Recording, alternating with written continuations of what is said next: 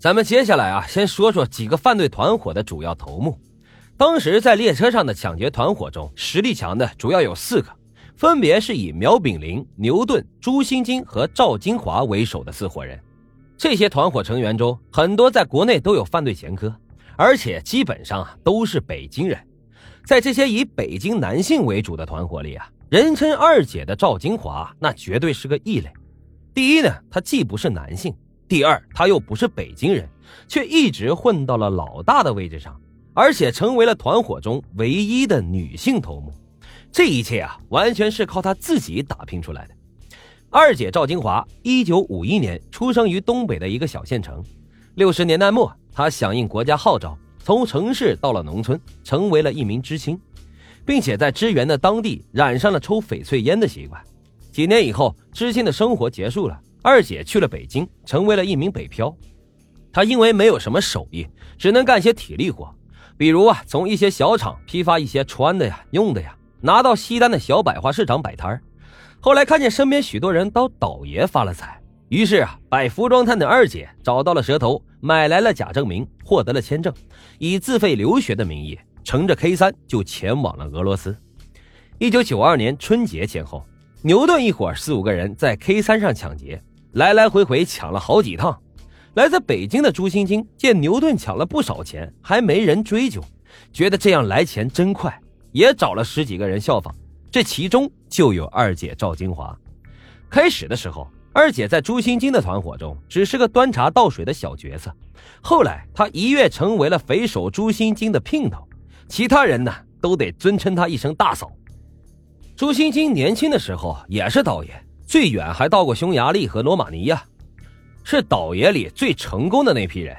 曾经啊，也拥有着几十万的存款，并且在俄罗斯还开了公司，买了辆大奔驰。可是因为烂赌烂嫖，他在很短的时间内就输掉了全部的家产。趁着俄罗斯治安形势混乱，他自以为在境外抢劫犯罪，中国警察管不着，俄罗斯法律也管不了，继而拉着狐朋狗友干起了打家劫舍的勾当。那二姐又是如何收买人心，并逐渐树立威望的呢？话说这当时啊，另一个团伙头子，绰号老臭的苗炳林被俄罗斯警方抓获，二姐出面组织营救，并且率先自己拿出了三千美金。在他的策划下，劫匪们很快就凑齐了一万美元，将苗炳林给保释了出来。随后，二姐潜回国内，购买了手枪、手铐等作案工具，藏在糕点内，带到了俄罗斯。从这以后。他每次抢劫都得带手枪，态度也越发的嚣张，逐渐就成为了团伙里真正的大佬级别的人物。要说二姐在劫匪圈的声望究竟有多高呢？在前面啊，我提过，二姐在知青的时候喜欢上了抽翡翠烟，凡是她愿意帮忙或者是收过保护费的人，她都非常仗义的递给对方一盒翡翠烟，让对方摆在那小桌上。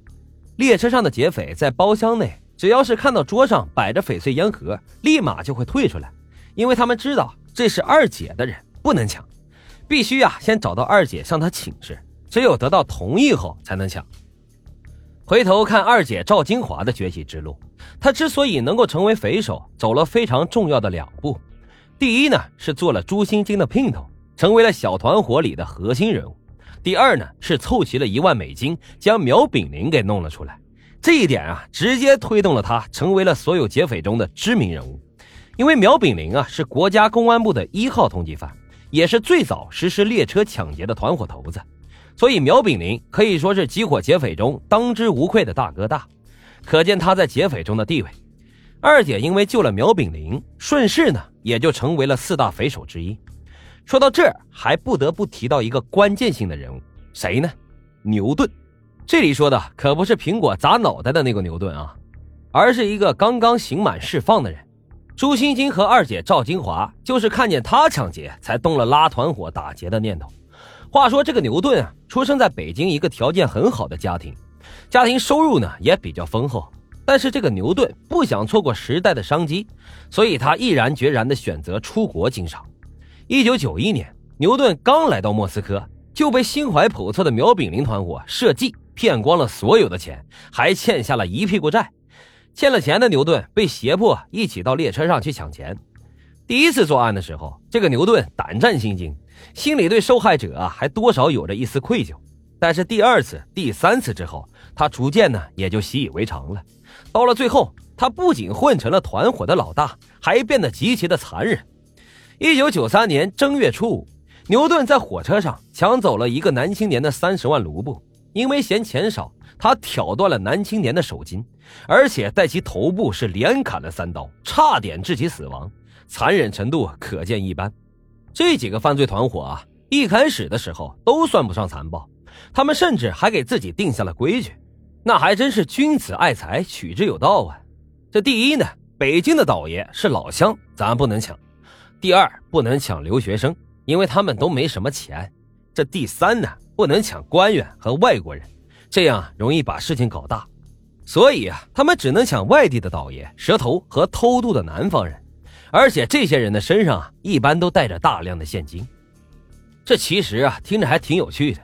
因为绝大部分的劫匪都是通过蛇头才拿到了去俄罗斯的签证，他们花一两千美金请蛇头在俄罗斯发个邀请函或者是入学通知材料，用来办护照和签证。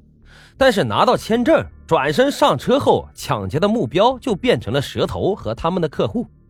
你说讽不讽刺？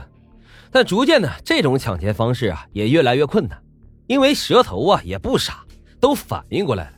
他们买通了一些俄罗斯官员来保护自己，而且许多人身上都配了枪。还有是因为抢劫团伙的成员是越来越多，只抢偷渡客和南方的倒爷已经不能满足这些劫匪了，所以北京倒爷和官员也被列入了抢劫的对象。在这个时候，其实犯罪啊就已经升级了。开始的时候，劫匪还会给被抢的倒爷们留下一些钱财，用于购买返程的车票。以及在当地的住店钱，这还算他们有点良心。但随着劫匪越来越多，每趟国际列车都是被几波劫匪轮番洗劫，有时啊，一趟列车甚至会被连续洗劫五六次。车上的倒爷们在到达莫斯科的时候，都已经是身无分文了。除了火车上，他们还琢磨出了新型犯罪产业，就是抢劫在莫斯科做生意的中国商人。当时的莫斯科啊，有三个旅馆是中国人的聚集地，不管是来淘金的倒爷，还是来抢人的劫匪，基本上啊都住在这几个地方。他们每天监视着旅馆里的中国住客，哪个房间新住进了人，哪个房间的中国人卖完了货，他们都门儿清。摸清了这些商人和倒爷的底细后，他们会趁受害人卖完货后，持着刀枪冲入被害人的房间，二话不说，先是一顿毒打，打到不敢反抗为止。然后再将人捆起来，蒙上双眼，搜刮走屋内所有的现金细软。有时为了骗受害人开门，他们会以找人查房、送东西、假装老乡串门等理由为借口。有时啊，甚至会让团伙中的女成员进行色诱。抢完钱还不算完，劫匪们还会收走受害人的护照，把他们掌控在自己的手中。因为倒爷和商人基本上都不懂俄语，所以出了事啊也不敢报警。一时间，莫斯科的中国商人是人人自危，许多人卖了存货是连夜回国，没卖完货的则用厚木板加固了房门，谁来敲门都不开。在这样的情况下，人性的丑恶呢，往往会显露无遗。被苗炳林团伙敲诈勒索的北京人李某，为了免除自己的债务，主动将劫匪们带到了莫斯科的一所住宅，让苗炳林等人冲进去洗劫了四个中国南方人。类似这样的情况还有很多很多。许多人为了自保，不惜出卖自己的朋友、老乡、同胞，让犯罪团伙洗劫了更多的人。